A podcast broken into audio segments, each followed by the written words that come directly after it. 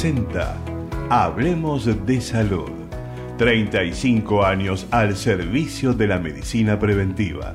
Conducción y producción Ana María Forte, periodista médica.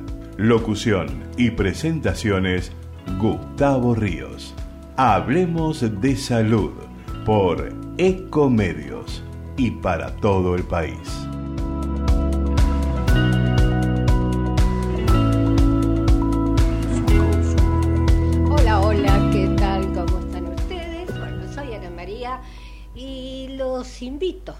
Compartir los próximos 60 minutos hablando de salud, porque es lo único que podemos hablar en este momento. ¿Se acuerdan que antiguamente decían, y bueno, basta la salud? Y cada vez nos conformamos con menos, ¿no es cierto? Yo acá tengo un monitor donde dice el fondo propició ta ta ta ta el dinero que no nos van a dar o que nos van a dar. Siempre buscamos que caiga maná del cielo y nos falta mucho, nos falta mucho eh, para que este país cambie. Yo creo que no lo voy a ver cambiado, pero no podemos vivir más. ¿No se dan cuenta los que nos tendrían que estar gobernando? Ni unos ni, ni los otros. Hablo de todos en general. Todos, porque se echan la culpa. La culpa es del otro. No, yo lo agarré así. Entonces trato de empeorarlo un poquito más para pasar a la historia del peor. Eh, realmente estamos muy decepcionados, tremendamente decepcionados de lo que estamos viviendo. El argentino, la mayoría, ¿no es cierto? Digo el argentino, porque este es un crisol de razas, hay italianos, hay españoles. Acá vinieron a trabajar, porque se sabía que acá había trabajo, acá había tierra, acá había eh, de todo, de todo teníamos. Y seguimos teniendo nada más que nadie lo hace nadie va a ir a sembrar o a poner ganado no eso es, es más fácil hacer el piquete y ganar trabajando de piqueteros.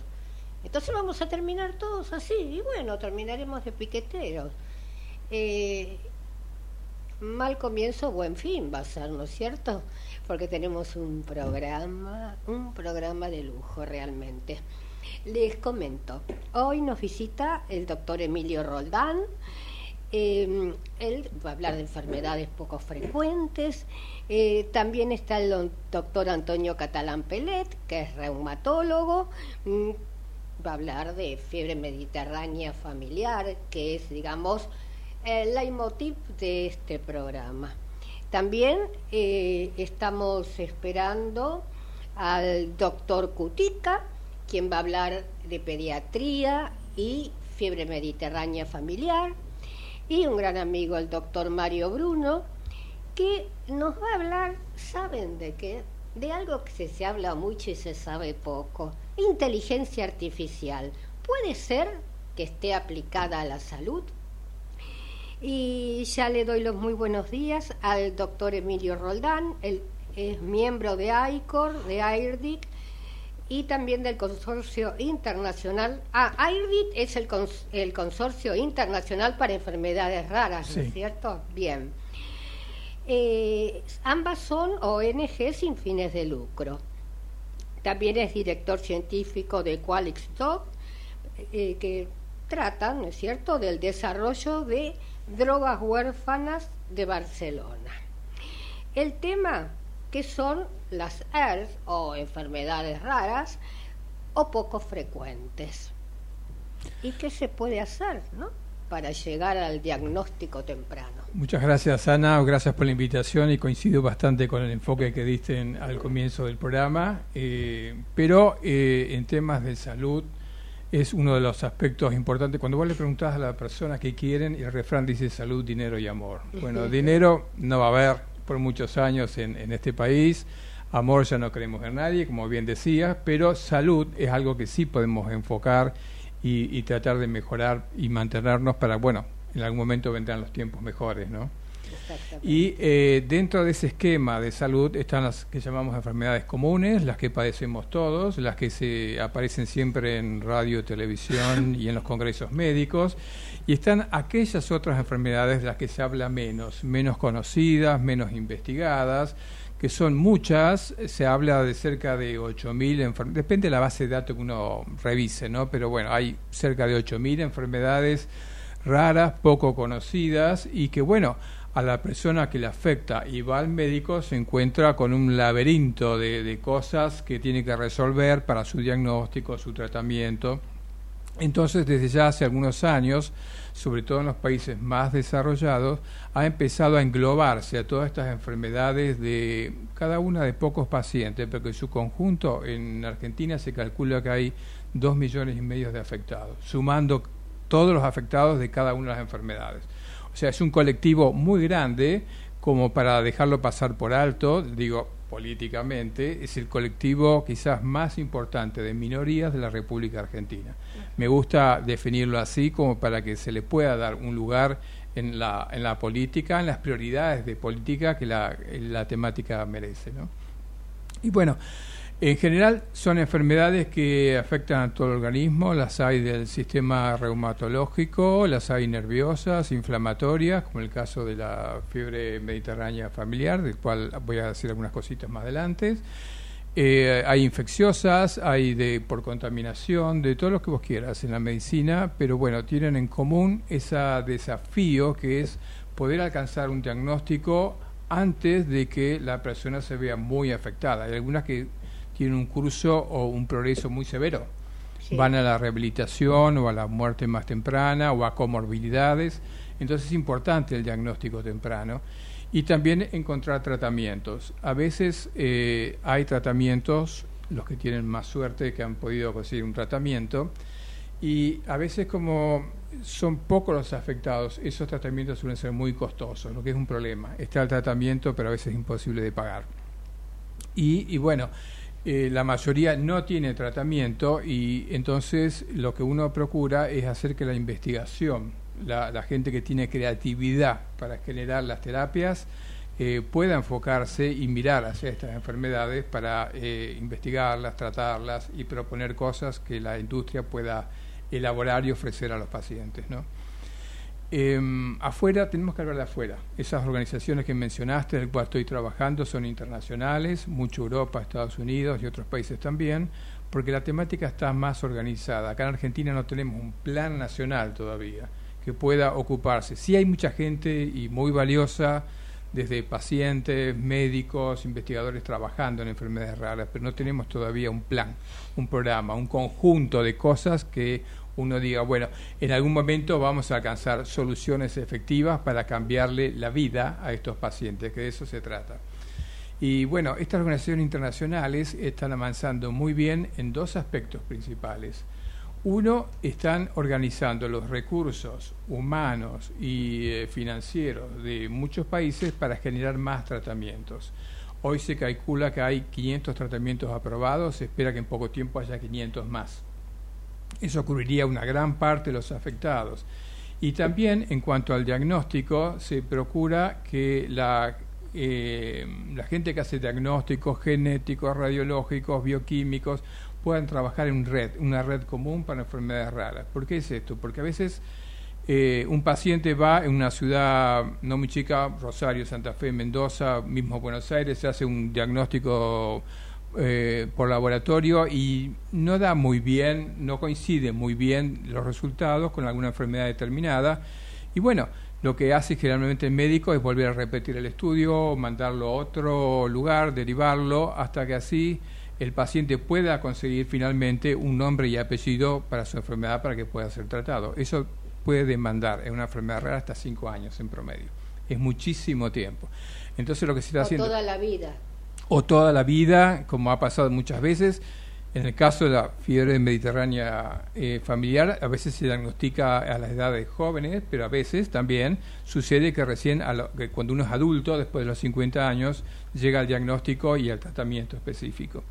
Bueno, cuando eh, el, paciente ya está deteriorado. Cuando ah, está muy avanzada, es una enfermedad inflamatoria, pero origina, digamos, daños tisulares que, que pueden ser irreversibles en cierto momento y eso es importante prevenirlos y tratarlos a tiempo.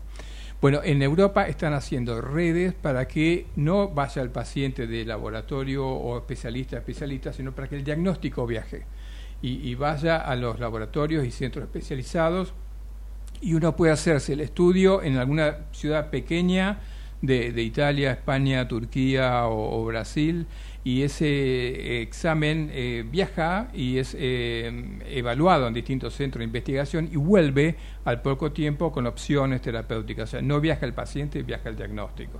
Eso es muy importante para que las enfermedades puedan ser todas diagnosticadas dentro del año de tratamiento y es un gran progreso, es una gran noticia y ojalá en la Argentina podamos pronto estar trabajando con este tipo de colaboraciones internacionales en temas de diagnósticos. También, También yo opino eh, y ya no puedo decir más muy humildemente porque somos escuchados unos pocos, ¿no es cierto? Yo ya no digo más enfermedades poco frecuentes. Yo digo, la enfermedad no es poco frecuente, es que si el profesional, el médico, no está preparado porque no tuvo una materia llamada, eh, perdón, eh, llamada enfermedades poco frecuentes, mal vas a ver que existe. Exacto. Entonces, esto es un círculo vicioso realmente. Sí, eh, y tampoco es, eh, desde el punto de vista médico, importante cuántos son los afectados, sino que hay afectados y que merecen la misma calidad de atención que tienen los restos de los ciudadanos de un determinado país. Ese es un derecho. un pequeño corte y enseguida eh, continuamos. Dale. Gracias. Señor empresario o profesional de la salud. La difusión de su producto o servicio a través de nuestro programa es el medio más eficaz para acceder al público. Comuníquese con el Departamento de Publicidad 154 989 0420. Hola, soy Mariana Arias y soy la madrina de esta asociación sin fines de lucro Fiebre Mediterránea Familiar Argentina. Si tenés alguno de estos síntomas de manera esporádica en niños, fiebre sin motivo, dolor abdominal, vómitos, problemas esqueléticos, en adultos, dolor muscular, torácico, pulmonar, articular, presión arterial alta, erupciones, vómitos, problemas intestinales y no tenés un diagnóstico certero, es posible que tengas fiebre mediterránea familiar, una enfermedad genética de difícil diagnóstico y muy poco frecuente tu médico puede detectarla a través de un análisis genético. Nosotros queremos ayudarte, por eso contactanos en nuestro Facebook Fiebre Mediterránea Familiar Argentina, pacientes y familias. Te estamos esperando.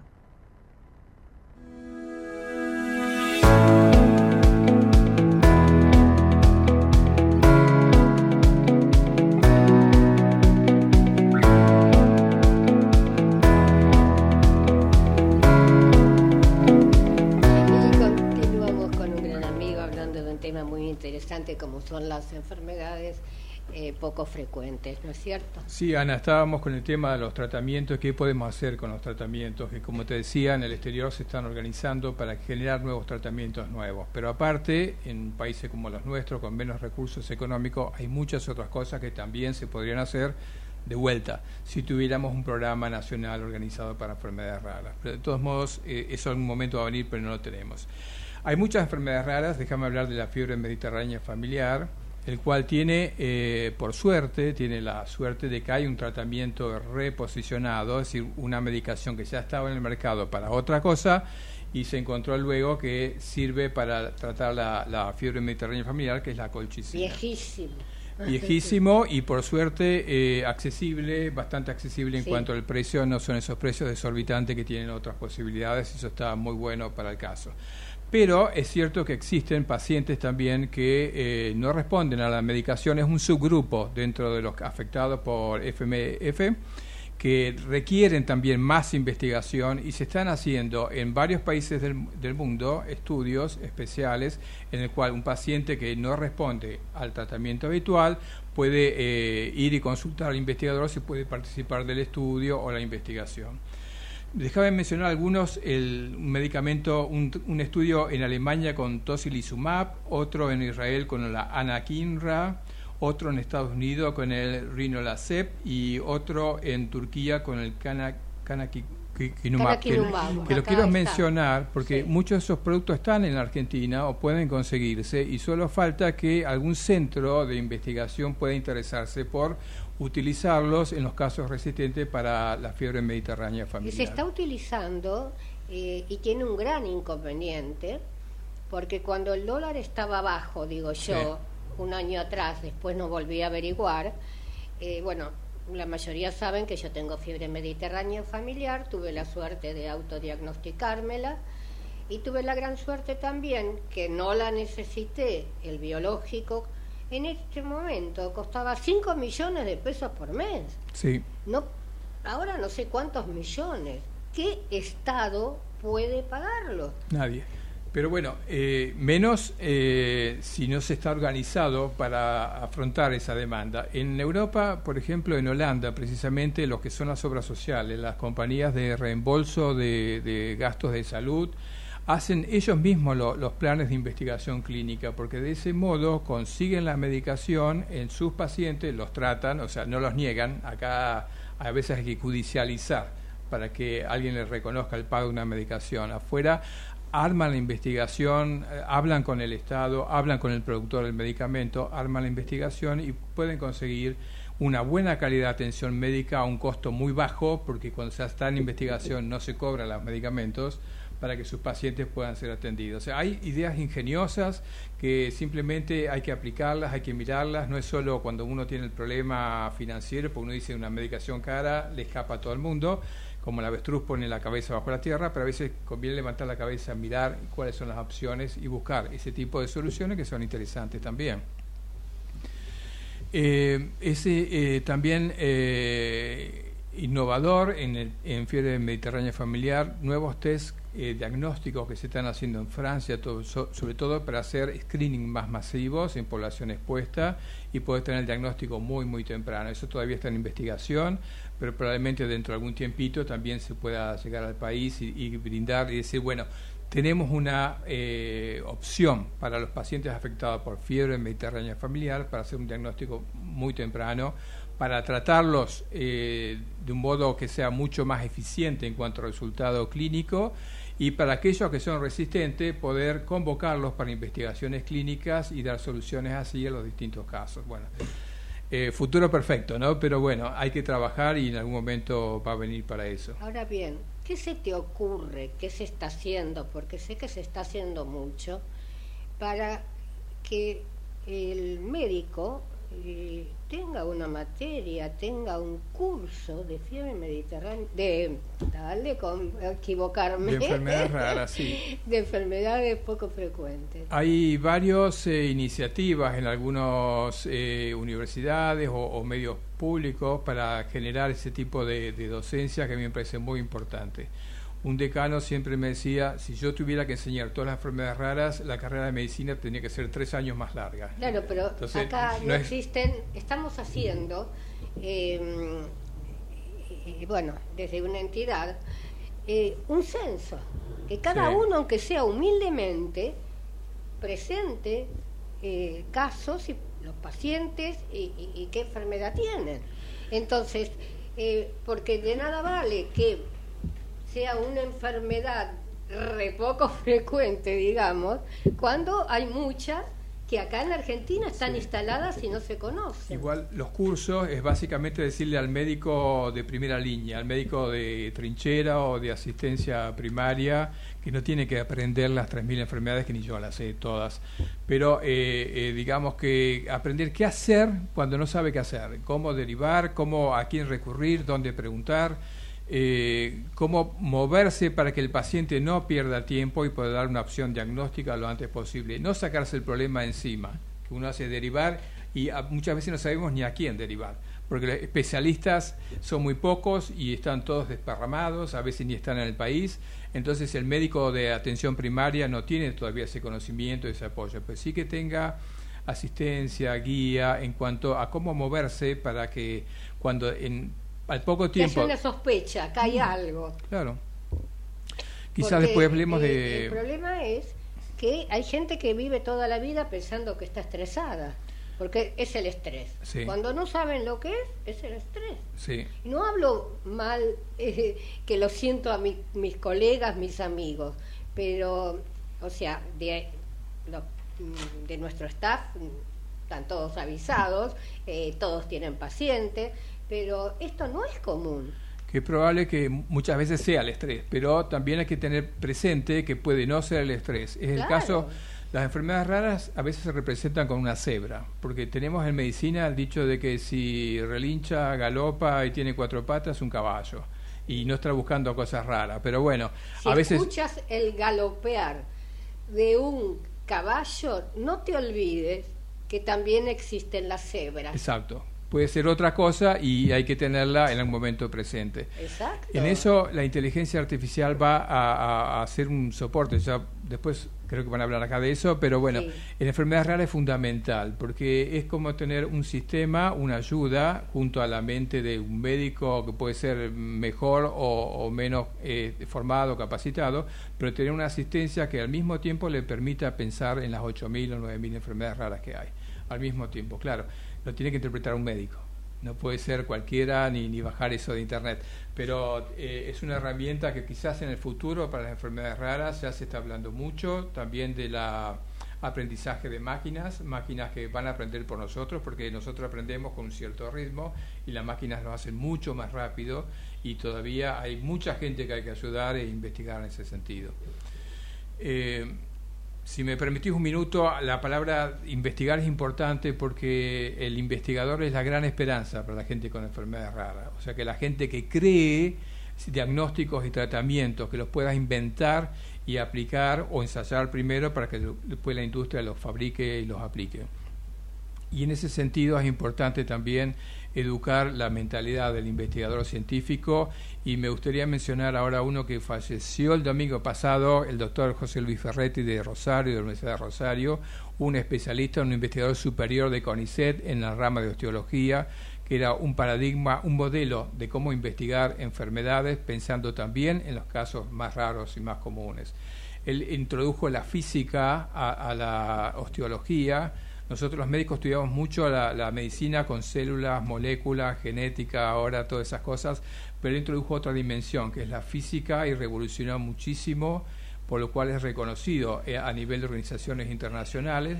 Nadie es profeta en su tierra, acá no tanto, pero bueno, afuera era muy conocido y dejó una huella que me parece que muchos investigadores tendrían que mirar para poder, dentro de su carrera, lo que más le gusta, los recursos que tengan, su especialidad que tengan, darle un espacio a las enfermedades raras también.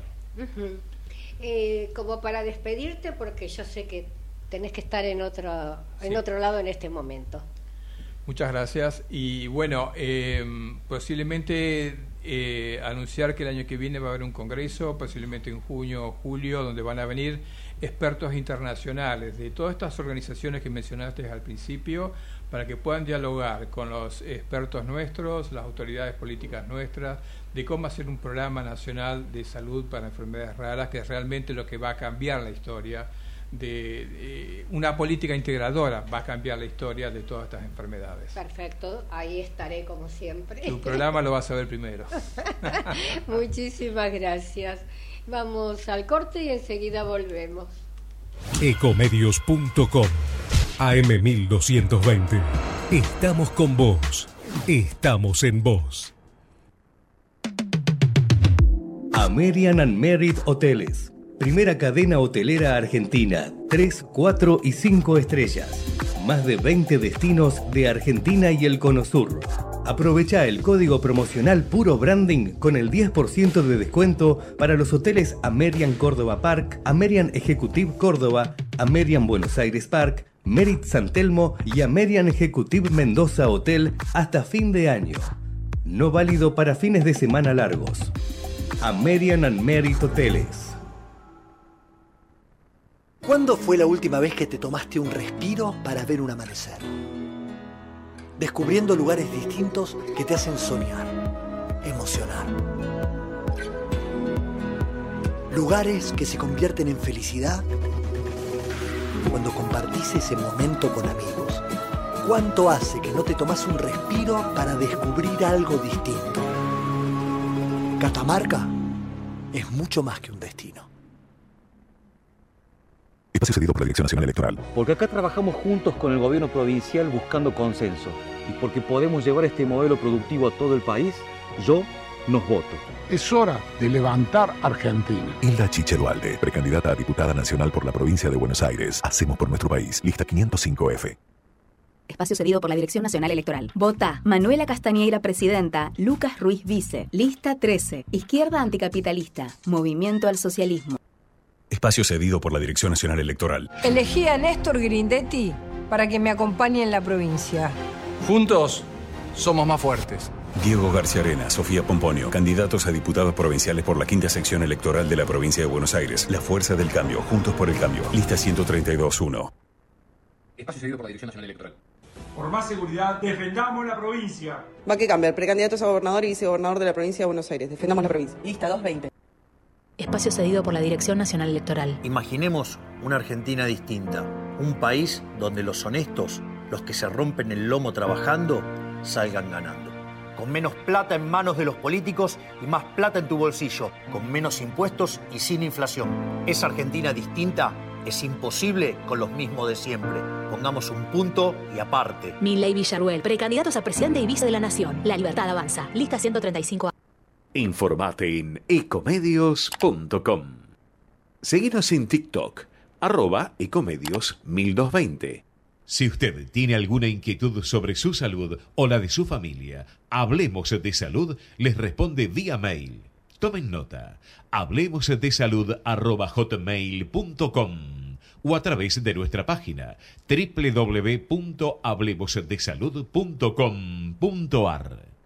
Karina Uranga, distinción en estética, tratamientos faciales y corporales, Escuela KU, cursos de cosmetología y estética corporal. WhatsApp 11 36 12 30 35. Caballito, Ciudad Autónoma de Buenos Aires.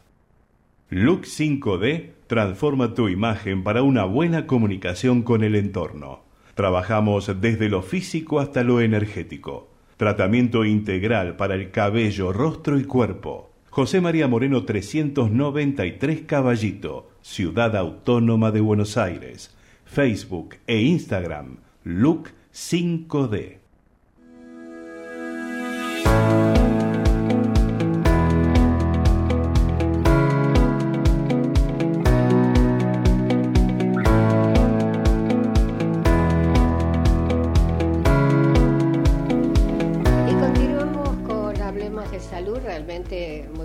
Charla que nos dio con respecto a las enfermedades poco frecuentes, ¿no es cierto?, el doctor Roldán. Y ya nos sumergimos con eh, el doctor Antonio Catalán Pelet, que es reumatólogo, especialista en medicina interna, reumatología y médico legista, consultor del servicio de reumatología del Hospital Rivadavia de Cava. Y va a hablar acerca de los síntomas de la fiebre mediterránea familiar, considerada una enfermedad poco frecuente. Y yo digo que es más frecuente de lo que ustedes piensan. Eh, Gracias Ana María por la invitación y siguiendo con, con esa ruta que marcó mi colega, eh, yo creo que dentro de los valores absolutos, el primero es la vida, el segundo es la salud, o sea que cualquier cosa puede faltar, pero el tema salud involucra un contexto realmente notable. Bueno, ¿qué pasa con la fiebre mediterránea familiar? La fiebre mediterránea familiar, después de lo que vos hiciste, lo cual yo te, en lo personal te agradezco muchísimo, es mucho más fácil de ver por los médicos. Fácil me refiero a que uno ya se pone en un, en un circuito que está instalado. Y cuando está instalado desde lo social, la base médica es mucho más productiva porque se necesita estar instalado. Nosotros hace unos, años atrás le pedimos a la municipalidad que eh, nos diera la posibilidad de tener eh, porque ¿qué pasaba? En estas enfermedades raras, en estas enfermedades inflamatorias, como se llaman, el concepto de la niñez es el que avanza primero. Entonces, ¿qué sucede? Esos niños llegan a los 16 y resulta que sonamos. ¿Dónde van? ¿O con quién se quedan? Bueno, eso cuando vos instalaste en los medios esto, A mí me preocupó porque te digo, bueno, eh, vamos a hacer algo que primero no hay derivación a ningún lugar. ¿Quién, ¿Qué hace la madre a los 17, 18 años? ¿De acuerdo? Muy bien. Eh, el concepto de la niñez entonces lo voy a dejar para Rubén. Cutica, el tema es eh, que inicia más o menos semejante al adulto, lo voy a comentar desde este punto de vista, pero cuando hicimos la estadística de esto y qué estaba pasando, nos dimos cuenta que había entre 5.000 y 7.000 pacientes que estaban dando vuelta a deriva sin tener un diagnóstico preciso de fiebre mediterránea familiar. La clásica tríada, fiebre, rash y síntomas gastrointestinales, se ha multiplicado por el cuádruple, el triple y lo que vos quieras en este momento. Pero saber eso desde el punto de vista de lo familiar es importante. Claro, pero como es común. Claro, claro. Como la fiebre es común, resulta que termina en el infectólogo, en el, en el, en, el, en el eh, médico de primera, de primera eh, llegada, el, de primera estación, termina en un contexto, a ver, pasó tres días, cuatro días, un día con fiebre y después se fue. ¿Y? Y bueno, no, no, y se acabó, doctor. Bueno, déjelo, déjelo, déjelo y eso sigue. Pero resulta que se repite y nadie investiga si pasó algo atrás. Atrás me refiero a lo anterior, a lo hereditario. Es que no se piensa que una fiebre puede ser fiebre mediterránea. Exactamente. Entonces, ya estando instalado en el medio, el concepto de fiebre ya cambia el modelo. Entonces uno ya pregunta un poco más. Y dígame, ¿esa fiebre no se venía instalando con algún tipo de, de, manchas en la piel? Eh, ¿No se venía instalando con alguna otra cosa que usted le llamara la atención? El dolor de panza, ¿sí? Es común. Es común, claro. Entonces ya empieza a ser diferente. ¿Por qué? Porque el médico clínico ya lo empieza a pensar, ¿sí? Y la derivación empieza a llegar. Yo te lo digo porque eh, precisamente el primer año de vida mío fue, eh, y ustedes recordarán, ¿no?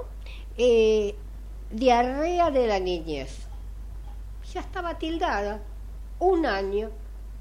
Claro. Al año se le va. Y sí, al año se me fue, pero no era una diarrea común. Claro, claro, claro que sí. mira, te doy un ejemplo muy claro el, concepto de enfermedad celíaca, por ejemplo, que es muy interesante también, en la época de mi padre, papá nació en el 18, fue médico, se, murió hace 110 años, 120 años, pero en el concepto de él, la idea de la, de la celiaquía era un tema clínico puro. O vos tenías diarrea o estaba flaca y otra cosa no era más que eso. Entonces el concepto de celiaquía se iba hoy día que podemos hacer eh, eh, todo un contexto genético y tenemos todos los antecedentes bien formados, la celiaquía se ha vuelto mucho más frecuente de ver. No es que haya más, sino que hemos detectado más. Igual que fiebre mediterránea familiar. ¿sí? Lo de enfermedad poco frecuente, yo te diría que EPOC tiene una prevalencia baja, pero porque no la buscamos. Porque si la buscamos, la prevalencia aumenta. Entonces, eso es importante.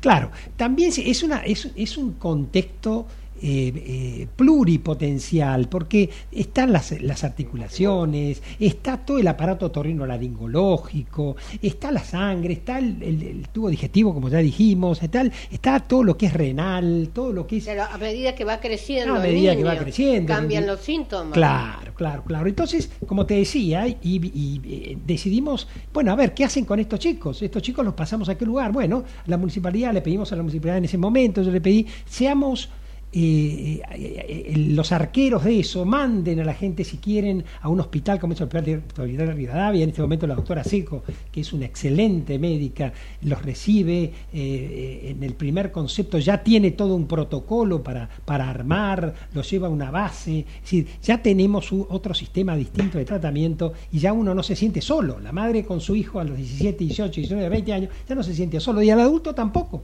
¿Y sabes lo que estoy viendo, lo que está pasando? Eh, estamos tratando de hacernos, hacer un censo, ¿no? Desde Fiebre Mediterránea Familiar. ¿Qué pasa? Eh, no todas las etapas de la vida tienen los mismos síntomas. Claro. Entonces, sucedió con mi fiebre mediterránea familiar que la heredó mi hijo.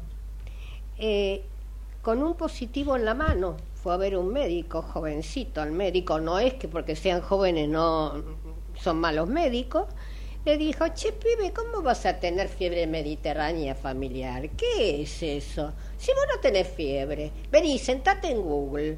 ¿Vos tenés fiebre? ¿Tenés esto? Eso era lo que pasaba en la niñez. O sea, una ignorancia elevada a la enésima potencia. Ahora se está hablando de que, según las etapas de la vida, son los síntomas. Exactamente. ¿Sabés quiénes nos ayudaron muchísimo? Los infectólogos. Los infectólogos tuvieron el contexto muy bueno de equilibrar lo que era el bicho y lo que era la fiebre mediterránea familiar. Y ahí empezaron a pensarla distinta. Entonces, las derivaciones vienen más. El concepto ocular, el concepto taurino-laringológico, mm. ¿sí? Eh, cuando se descarta el tema infectológico, que es fundamental descartarlo, empieza a verse un poco más clara la relación. Desde el punto de vista del reumatólogo, el contexto lo vemos, lo vemos reflejado en una rodilla hinchada, en el cual se han descartado todas las cosas, son, si las llamamos artritis serológicamente de suero, serológicamente negativas, ¿sí? es como si fuera una artritis serológicamente negativa y resulta que de golpe y porrazo nos dice, pero bueno, pero a mí me nacen unas manchas raras y tengo fiebre. Y entonces ahí nosotros nos vamos a varias cosas diferenciales, pero tenemos también que tener en cuenta que esas cosas diferenciales tienen que ver con fiebre mediterránea familiar. ¿Y vos sabés otra? Por ejemplo, está la eh, FAPA. Sí. Bien, que tiene los mismos síntomas durante la niñez. Pero cuando llega a los 14 años, muchos FAPA se convierten en fiebre mediterránea familiar. Y si no se sabe, vuelta a la deriva que no los atienden porque tienen 14, ya no son niños, ya no son jóvenes. Y, bueno, el que tiene la suerte de saber que en el Garrahan atienden a, digamos, a la intersección, a, no, a, digamos, entre los 14 y los... Hasta los 16. 16, ¿no? Sí. Sí, sí, sí, atienden chicos de hasta los 16, 17 años, que es la, es la base. Y ahí empiezan a derivar, ¿eh? los pediatras derivan después. Y después, el problema es la derivación cuando, lo, cuando va a un médico que no sabe del tema, que es la mayoría. Real, real, real. Entonces no pueden continuar. O sea, ahí tendrían que haber una continuación. Ana, en, la, en, la, en, la, en el posgrado de eh, reumatología, en el posgrado de las especialidades clínicas, está el tema fiebre mediterránea familiar instalado. O sea que no sale un solo especialista sin saberlo, con enfermedad inflamatoria. ¿De acuerdo? Bien, bien, ¿Mm? bien. Ese contexto, bueno. Y después viene, como dijo mi colega anteriormente, el tema de las medicaciones, porque si esto se resuelve con una patillita de colchicina, es maravilloso. Es maravilloso. y esa a veces es una prueba terapéutica cuando yo no tengo nada, cuando estoy cruzado de brazos y ahí me cuesta un genético cualquier cantidad de plata. Entonces, ese modelo también tiene que ser manejado mentalmente. ¿De acuerdo? Claro, todo lo que vos pasaste, que sirve como experiencia, ¿sí? En este momento, y te aseguro que fue gracias a vos, el, el modelo cambió. El modelo cambió. Una de las cosas que te debemos es que el modelo cambió, se hizo mucho más popular médicamente hablando y podemos hacer diagnósticos más tempranos antes que se desarrolle lo terrible de esto, que es la amiloidosis renal. Nuestra asociación, vos viste que está formado por 18 médicos, en los que están ustedes incluidos, obvio. El doctor Bruno y vos, el doctor Bruno es el padrino de nuestro programa, donde fue un semillero que hicimos, ¿no es cierto? Real, real. Y un boca a boca que donde van, los van contando, como para cerrar. Creo que en este momento, mm. el hecho de que esté posicionada la fiebre mediterránea familiar en el medio médico ya no se habla de enfermedad rara, se habla de la que, la que tenemos que seguir investigando esos 5 o 7 mil pacientes que en un momento determinado, y eso es el gran tema, pueden ser operados y no tiene sentido ser operados. ¿De acuerdo? ¿Te acordás la chica que trataste con 24 operaciones? 24 cirugías hechas abdominales por Y 24 o 25 años. Exactamente. O sea que habrá tenido dos por año. Exactamente. Pero creo que está escalado ya en el medio y es mucho más factible de ser Te agradezco muchísimo, muchísimo porque fuiste más que claro. Y ya estamos con un gran amigo y una gran persona, el doctor Mario Bruno, presidente del comité de SAPEN, presidente del comité de biociberética de la AMA y vicepresidente de la Sociedad Argentina de Cancerología. y excelente ser humano. Eh, va a hablar acerca eh, de un tema que ahora se habla mucho, pero quizás no toda la gente lo comprenda. Sé que su lenguaje es claro, conciso y todos van a saber de qué se trata. Inteligencia artificial aplicada a la salud. Bueno, Ana, muchas gracias eh, por la invitación. Un gusto encontrarme con el doctor Catalán Pariel, el doctor Roldana, a quienes aprecio enormemente. Bueno, la inteligencia artificial en realidad es todo una, un, programa que trata de remedar la inteligencia del hombre, pero tiene la particularidad de concretar los datos y recogerlos con gran rapidez.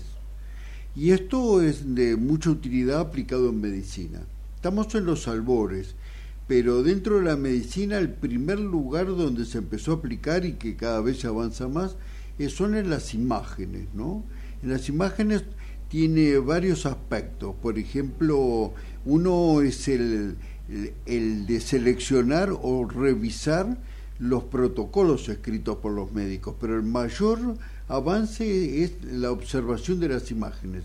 De entrada puede separar en forma muy rápida aquellas que se sospechan de patología oncológica de las que no, con lo cual se puede acelerar el proceso de que los médicos que reciben esas ya seleccionadas puedan eh, orientarse mucho más rápido respecto a la devolución y el paciente poder tener la terapéutica más rápido.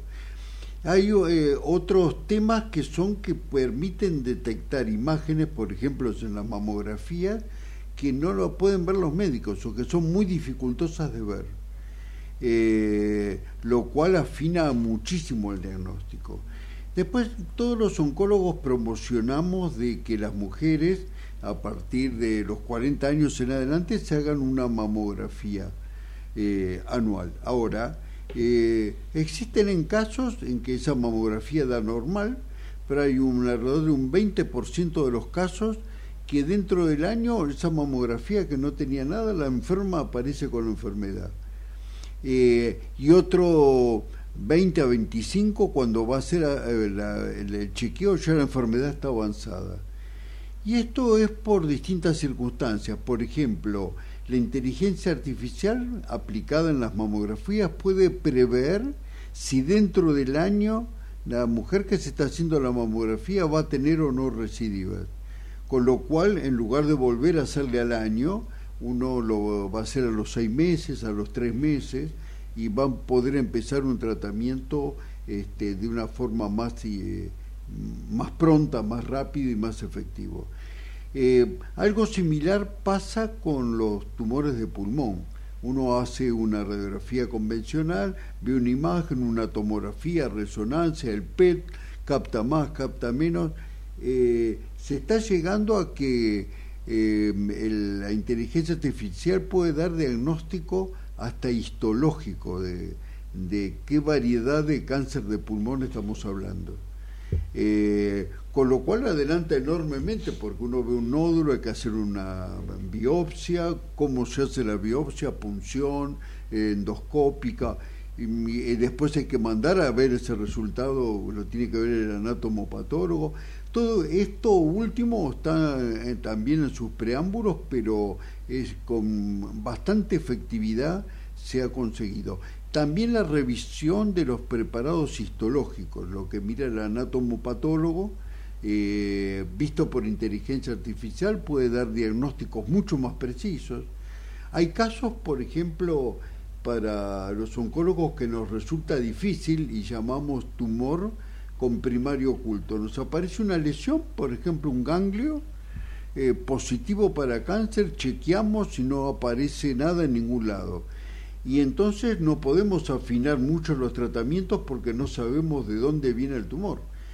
Mm, eh, en oncología, cuando uno habla de cáncer, habla de más de 200 enfermedades distintas que solo tienen de común la degeneración de la célula, una célula que toma un aspecto monstruoso. Bueno, y si no sabemos la célula es tan irregular que el patólogo no puede decir de dónde viene y no hay ninguna otra lesión, uno utiliza una medicación de amplio espectro, pero no en forma precisa. Bueno, en la Universidad de Michigan, 52 eh, casos que eran desconocidos pudieron perfectamente ubicar el tumor primario y hacer el tratamiento preciso. Otra cosa que a mí me impactó dentro de la utilización de la medicina es la creación del gemelo digital. Crean un gemelo en forma virtual con la patología que le está pasando al paciente y se puede administrar la medicación al gemelo artificial, con lo cual uno ve la respuesta y ve los efectos tóxicos que pueda tener. Es impresionante. Claro, parece ciencia ficción. Total. Pero este, esto se está aplicando y se, este, lo de las imágenes ya está. Hay centros acá de mamografías que las imágenes están vistas por inteligencia artificial. Lo del gemelo artificial eh, ha sido todo un programa de una universidad, se está aplicando en ocho países distintos, todavía no es algo masivo, pero que va a ser a corto plazo. Y finalmente otro aspecto más interesante es la creación de medicamentos, ¿no? El cáncer termina siendo siempre una enfermedad genética y genética no significa hereditario, significa que se alteró un gen. Solo el 20% de los tumores tienen antecedentes familiares, es hereditario, el otro 80% no.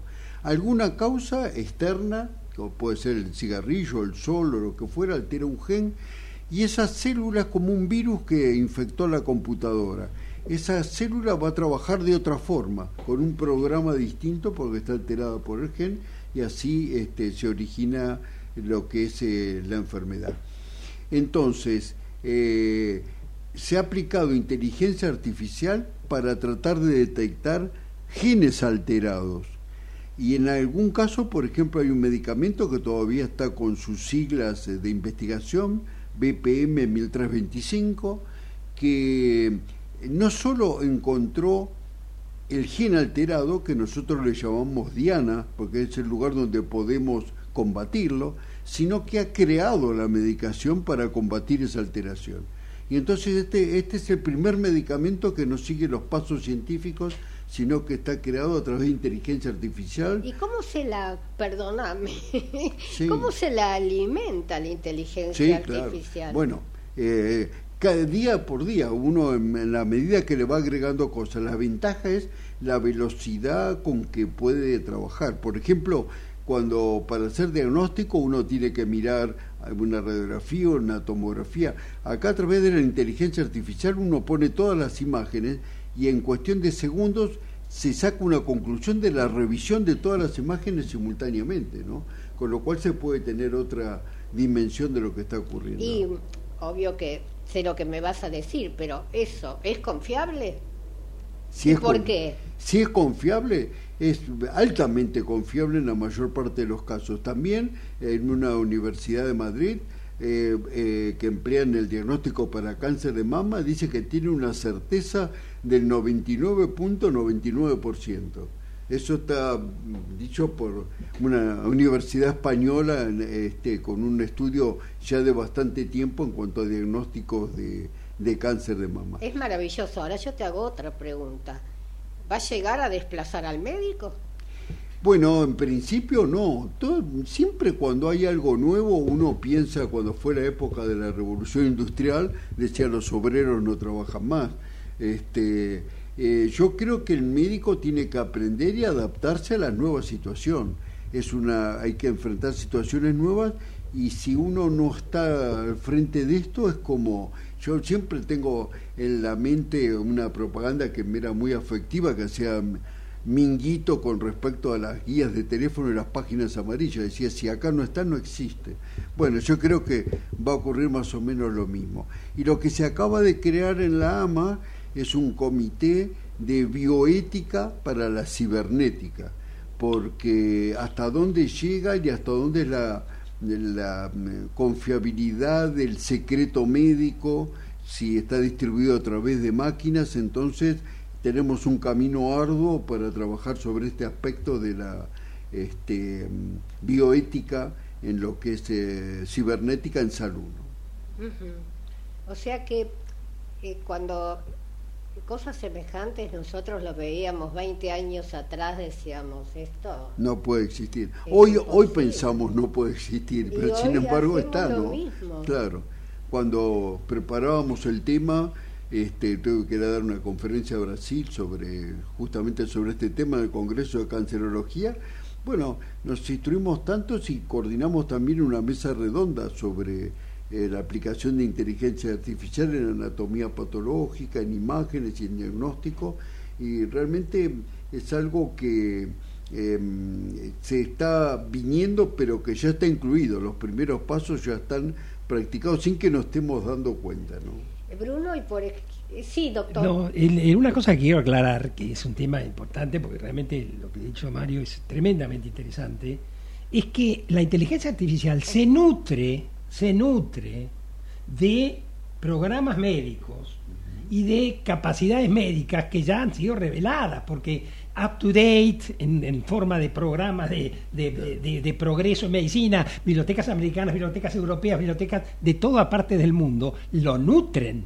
Lo que tiene la inteligencia artificial es la velocidad y el hecho de poder concentrar la información en pocos segundos. Son billones de datos en pocos segundos, pero se nutre de, cosas médicas que ya han sido reveladas, es obvio. No crea sistemas o puede crearlos, pero los puede crear y ahí está la visión médica. Ahora, ¿quieren que les diga una cosa? Yo creo que pertenezco a la generación en la cual tocar el hombro a un paciente, ¿sí? sonreírle, abrazarlo en el sentido crítico de llevar adelante el dolor que tiene y tener empatía rellena lo que nadie rellena. Es irreemplazable. Y entonces, he hecho un diagnóstico como hace el doctor, que son diagnósticos complejos, ¿eh? diagnósticos bravos, dolorosos, el acompañamiento en el dolor es médico, es hombre, hombre, ¿sí? Mujer, mujer, ¿de acuerdo?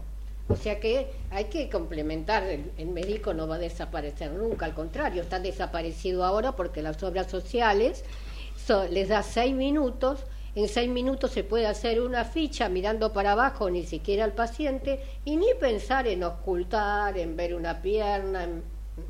Estamos pasando por un momento muy, muy difícil en cuanto a la atención del paciente. Bueno, simplemente el próximo día del paciente oncológico el, tema es la humanización de la atención oncológica, ¿no? Así que justamente buscamos eso en el sentido de que las máquinas no tienen que ni suplantar al médico, ni el médico transformarse en máquinas, ¿no? Porque de la forma que se atiende, sin mirar al paciente, preguntándole qué tiene, haciendo una receta. Yo asistí a una conferencia en esto de inteligencia artificial que decía el título eh, cuando los humanos vamos a ser atendidos por robot. Y yo siento que estamos atendidos por robot ahora con cara de humanos, porque esa atención es casi robótica, ¿no? Y creo que eso es lo que hay que revertir y tener la atención, como dice Catalán, en el sentido que el, aspecto humanístico, eso es fundamental para el paciente. Que lo piensan los médicos a partir de los 60 años, ¿no? Porque los jóvenes no están acostumbrándose de esta manera. la, de pronto el, el, Zoom, que quedó instalado en muchos lugares, el paciente no es el Zoom, no es una cara, todos los programas que yo he realizado por Zoom, si yo se me cruza el médico que es nuevo por la calle, yo no lo saludo, porque uno no lo siente, no habla. Yo me quedaría realmente horas charlando con ambos pero nuestro programa llegó a su fin y estoy más que feliz con el programa que hicieron en el día de hoy. Muchísimas gracias. Eh, con respecto a la audiencia, solo Dios puede ayudarnos. Pidamos ayuda a Él. Gracias. Hasta el martes que viene.